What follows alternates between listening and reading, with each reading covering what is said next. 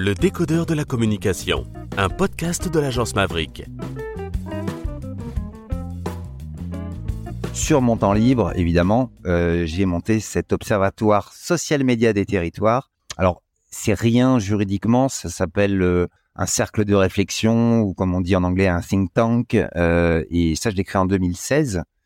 Euh, donc ça fait un petit moment déjà, on est en 2023 et, et, et c'est parti de l'idée que bah, on pourrait peut-être se mettre ensemble pour essayer de faire avancer la chose sur le numérique et les réseaux sociaux d'abord parce qu'on avait constaté effectivement un retard, on va dire ça comme ça, du secteur public, des collectivités par rapport euh, au secteur privé, par rapport à, mais aussi par rapport à d'autres pays.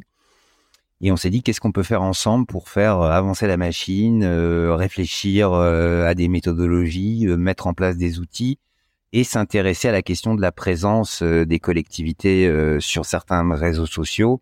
Et tout était parti, même pour tout te dire, d'un article de Marc Servalansky qui aujourd'hui est, est, responsable numérique de la métropole de Bordeaux et, et, et qui pointait le fait qu'il y avait à peu près 30 euh, collectivités en France sur Instagram. Et euh, voilà, on se disait, mais enfin, c'est quand même dingue qui est qui pas cette opportunité de saisie. Et puis également, d'ailleurs, euh, ça je le reprécise aussi parce que c'est mon co-auteur Benjamin Tedjen, donc aujourd'hui qui est DIRCOM du, du département d'Ille-et-Vilaine, qui à l'époque, je sais pas s'il était d'ailleurs à Besançon ou à Rennes. Enfin bref, on en avait un peu marre d'avoir des, des, espèces de classements euh, des collectivités euh, sur Facebook, Twitter, etc., qui prenaient en compte que le nombre d'abonnés, sans prendre en, en prendre en compte aucun autre paramètre, et qui balançaient ça aux élus, euh, qui leur envoyaient leur dire comme en leur disant pourquoi je suis cinquantième, sans prendre en compte tous les autres aspects qui pour nous sont les plus importants, c'est-à-dire la stratégie, pourquoi on le fait, comment on le fait, je précise juste, et je terminerai avec ça, qu'on a 40 personnes dans notre comité pilotage qui sont tous des experts du secteur public euh, numérique.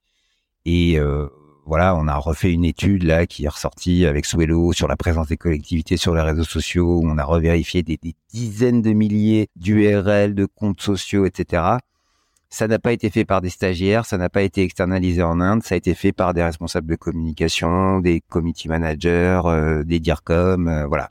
Et ça, c'est peut-être la plus belle réussite euh, de ce projet. En fait, c'est euh, l'énergie humaine qu'il apporte. Alors justement, je rebondis là-dessus parce que j'ai lu cette, cette étude et elle est vraiment extrêmement intéressante. Alors on va saluer pardon, les gens de Swello qui sont ton partenaire là-dessus, entre autres, et puis bien évidemment les, les, les, les 40 Forçats qui ont travaillé avec toi.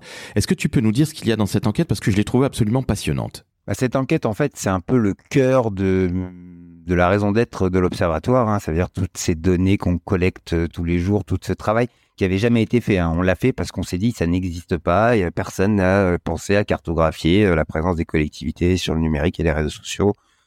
Où est-ce qu'on en est? Est-ce qu'il y a des différences de territoire, etc. Est-ce qu'ils sont plus sur un ou tel autre réseau social? Lesquels montent, lesquels baissent? Donc on en avait. Alors ça c'est un sujet quand même que j'avais porté euh, avec l'agence que je menais. On avait été les premiers à avoir sorti une enquête. Euh, je me souviens en 2010 puis 2012. Ça intéressait beaucoup la presse, hein, même nationale, euh, parce qu'il y avait peu de d'informations ni de ressources sur le sujet. Et on en avait sorti une avec l'Observatoire donc en 2018 et c'est le renouvellement de cette étude. Alors d'ailleurs moi je remercie aussi Swello parce que c'est eux qui sont venus nous voir, qui nous ont proposé. On a enrichi donc nos données avec leurs données également. Donc c'est pour ça qu'on a une étude qui est quand même beaucoup plus quali que, que, que la première, même si l'échelle de leurs données n'est pas aussi quantique que la nôtre. Euh, elle permet d'avoir beaucoup d'infos sur le type de poste, le taux d'engagement, le nombre d'impressions, enfin d'autres données qui viennent compléter les nôtres. Et oui, ça permet de faire émerger des tendances. Donc, ce qu'on note, et tu l'as dit, euh, c'est TikTok euh, qui augmente alors énormément, euh, qui prend une part même très importante sur les grandes institutions, mais c'est celles qui ont aussi la compétence de pouvoir toucher les jeunes. Je pense aux régions, aux départements. Donc, les régions, c'est les lycées, les départements, c'est les collèges. Donc, il y a une volonté à un moment donné de toucher cette cible. Et voilà, euh, bah pour toucher cette cible, c'est sûr que c'est pas en continuant à monter des pages Facebook euh, qu'on va arriver euh, à les toucher en 2023. alors après, est-ce qu'elles sont aussi sur Snapchat? C'était la question aussi qu'on se posait. Et à l'inverse de la montée de TikTok, on note une vraie baisse de Snapchat, voire un nombre important de comptes abandonnés. Et il reste Instagram qui, s'il est bien utilisé, peut aussi sur la partie réelle ou story toucher ce public-là et qui continue sa progression la plus grande progression, on l'avait noté en 2018 euh, par rapport à avant, mais là, il y a, encore en tout cas un engouement, on va dire, pour ce réseau social. Voilà, donc les, montées en flèche c'est TikTok euh, et les baisses c'est euh, elle est elle est en marge mais elle est pas anodine non plus. Hein. Twitter et euh, Snap, voilà qui, va un peu aux oubliettes côté collectivité, ce qui veut pas dire qu'il n'est pas dans les usages de la génération Y et Z. Évidemment, alors hein, tous les jeunes adorent Snapchat, ils sont de plus en plus sur TikTok et pas uniquement pour faire des danses, comme ma fille de 11 ans. Enfin bon, bref, tout ça est très personnel.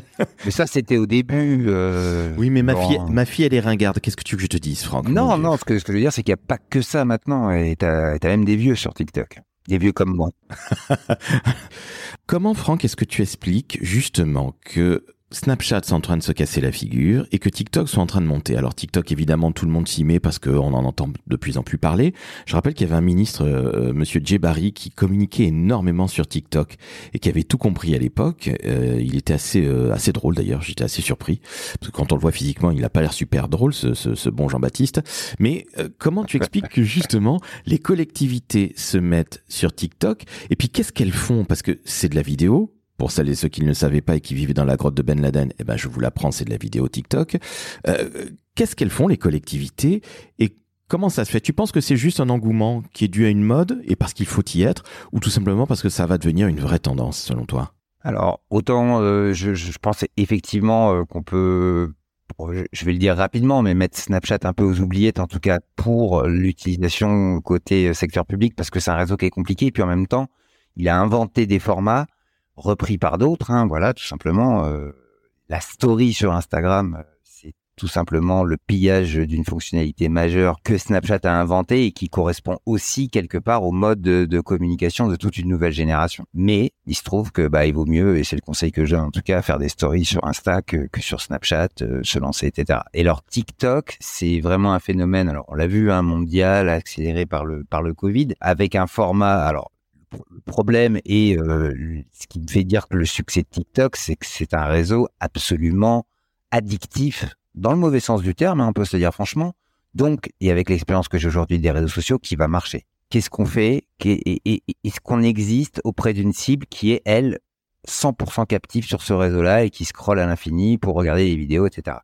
Est-ce que le secteur public ne peut pas justement amener une part, on va dire, de, de contenu, alors qu'il soit à la fois un peu plus intelligent que ce qu'on peut trouver euh, dans le bas de gamme euh, de TikTok, mais aussi, et ça j'insiste, dans les codes qui sont euh, posés hein, et inventés par les usagers de ce réseau. Donc il y a des codes TikTok et on va pas sur TikTok comme ça parce qu'on va faire des vidéos, ou alors on se casse complètement la figure, ou alors simplement on a une audience pourrie.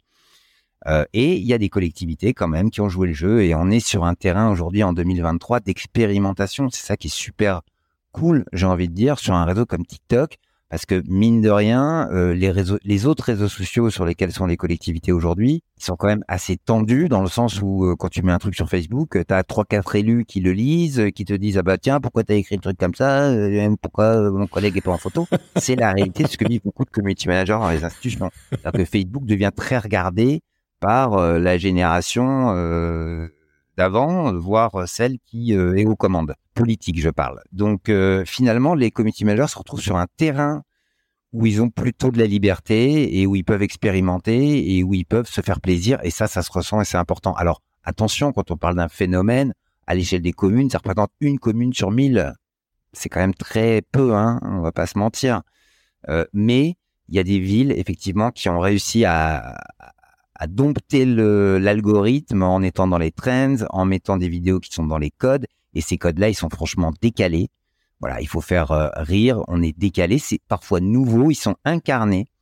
Alors, je prends l'exemple là parce qu'on a, on, a fait aussi un papier un peu focus. Euh, euh, enfin, c'est Patrick Razé qui, Patrice Razé, pardon, qui l'a fait sur le, blog de l'Observatoire et, on a regardé les villes effectivement euh, qui était vraiment dans ces codes-là, bah, il y a la ville de Voiron avec une animatrice euh, qui est ce film, qui est incarné. Donc euh, ça, c'est hyper intéressant parce que je j'ai pas envie de dire, mais j'aimerais un jour que l'information locale des, des, collectivités qui s'adressent aux jeunes soit faite par un Hugo Décrypte local. Si tout le monde voit la référence que je prends, qui est quand même assez connue. Euh, mais euh, et souvent ça manque d'incarnation. Voilà. Et, pour aller euh, dans l'extrême inverse, on retrouve beaucoup sur YouTube du style France 3 régional, alors qu'on aimerait de Lugo décrire. Justement, ce nouvel usage de TikTok et ce nouveau média social, est-ce que tu ne penses pas que ça contribue ou que ça va contribuer dans les années à venir à dépoussiérer un tout petit peu l'image de la communication des collectivités territoriales et des collectivités publiques? Parce que euh, souvent on souffre de ça, et je le disais en introduction, non la com publique au sens le plus large du terme, c'est pas la Ligue 2 de la communication. C'est même la Ligue des champions tellement c'est complexe. Et justement, c'est peut-être aussi une manière via TikTok d'intéresser des jeunes ou des moins jeunes à cette communication-là. Qu'est-ce que tu en penses, Franck? Oui, alors pour être franc, il y a une grande hétérogénéité dans le monde de la communication publique qui fait, pour rebondir sur euh, ta petite remarque, hein, il y en a qui jouent en Ligue 3, euh, mais t'en as aussi, mais bien sûr, même majoritairement dans les petits territoires où il n'y a pas de moyens, on va pas se mentir. Par contre, t'en as vraiment qui jouent en Ligue 1 euh, et loin devant la communication des marques aussi. Donc voilà, euh, ça, c'est pour qu'on caricature pas la chose, mais, mais, mais en même temps, oui, bien sûr, ça fait partie, j'ai envie de dire, des dispositifs et des armes, on va l'appeler comme ça, qu'a la communication publique aujourd'hui pour euh, simplement euh, faire ce qu'elle fait d'ailleurs, hein, ce qu'elle essaye de faire, hein, c'est-à-dire créer du lien avec les habitants, avec les citoyens, avec les usagers, renouveler un peu cette image de l'administration, comme tu le dis, qui reste poussiéreuse, citadelle fermée, etc parce que tout ce qu'elle fait finalement sur le web et les réseaux sociaux, c'est pour ça. C'est à un moment donné, c'est soit avec des sites internet pour amener vraiment un service, du e-service, la démat, etc. au public, soit justement pour toucher les publics. Et, donc avec TikTok, elle a la possibilité de se montrer sous un autre jour, sous un autre angle, hein, qui ne deviendra pas le prisme unique. Hein, loin de là, on n'est pas en train de dire que les collectivités euh, n'ont que ça à faire. Mais par contre, c'est important aussi qu'elles puissent le faire parce que sinon les jeunes, elles leur parlent pas, ils lisent pas le journal municipal, hein, on va pas se mentir, aucun ne l'ouvre dans sa boîte aux lettres peut-être avant 35 ou 40 ans, et, et, on peut pas non plus ne pas ouvrir les yeux sur un autre problème de société qui est important, c'est la crise institutionnelle et le fait qu'il y ait quand même beaucoup de gens qui aujourd'hui n'ont plus confiance et ne croient plus en leurs institutions. Donc tout ce qui est fait sur ce terrain-là, je trouve, est vraiment un enjeu, mais très très fort, et qui peut se traduire par ce que certains vont juger du gadget, c'est-à-dire euh, des vidéos drôles sur TikTok, du décalé, du euh, fun, euh, des informations mises sur un format auquel on n'a pas l'habitude de voir les collectivités communiquer. C'est justement ça qui est bien, c'est ça qui est bon, c'est frais. Ce que fait là, on a fait un focus sur l'observatoire dans un article que vous pourrez trouver sur le blog, hein, qui est assez récent et qui est rédigé par Patrice Razé. On a fait un focus sur les villes. Il y a la ville de Voiron, euh, qui fait, euh, qui incarne sa communication euh, avec une petite présentatrice qui est la CM hein, et qui, qui, se met en scène et, c'est très bien fait. Il y a la ville de Reims qui est vraiment très très drôle. Il faut quand même aller voir à un moment donné euh, la course, la course du, je ne sais plus quel marathon avec une voix ASMR, avec un petit reportage dans un EHPAD euh, transformé en épreuve de Colanta. Enfin, ils sont vraiment dans euh, et euh, je sais plus quoi également avec la cathédrale de Reims qui se fait piloter par une télécommande dans son son et lumière. Enfin, c'est on est dans le décalé et on est en même temps dans un dans quelque chose qui est important, c'est-à-dire que ces vidéos elles marchent bien, elles font du buzz, elles touchent leur public et je pense que là, vraiment, on est dans le Graal, c'est-à-dire comment la communication publique peut toucher cette cible de jeunes qui, sinon, s'intéressent très peu, en fait, à la vie publique, tout simplement. Donc, on ne va pas révolutionner la chose, mais par contre, ces jeunes-là ont un point de contact avec leur institution, c'est très important. Et lorsque l'institution a quelque chose de plus sérieux à leur dire, elle peut leur dire. Mais on est tout à fait d'accord parce que tu l'as dit toi-même, il y a une crise institutionnelle, c'est-à-dire qu'aujourd'hui les gens ne votent plus, les jeunes votent pour la moitié d'entre eux, soit à l'extrême droite, soit à l'extrême gauche, ça c'est au présidentiel, c'est pas tout à fait la même chose en local, bien évidemment. Mais ça veut bien dire ce que ça veut dire, ça veut dire qu'aujourd'hui les citoyens n'en ont pas grand-chose à foutre et ne croient plus en rien et certainement pas en la politique. Et qui dit un moment collectivité territoriale, et là j'ai pensé aux municipalités, dit un moment forcément de la com, la com politique d'une manière ou d'une autre. Et ce que je trouve super intéressant, c'est que tu parles de la ville de Reims, de la ville de, alors rappelle-moi comment s'appelle la ville voilée, voinée. La ville de Voiron, mais tu as aussi euh, la ville de Liévin, la ville de Gagny, la ville d'Épinay-sur-Seine. Enfin, tu vois des villes qui sont des villes moyennes. Absolument. Qui tirent leur épingle du jeu euh, parce que sinon, euh, faire un plan média pour toucher les jeunes, ça leur aura coûté un bras à travers la pub. Hein.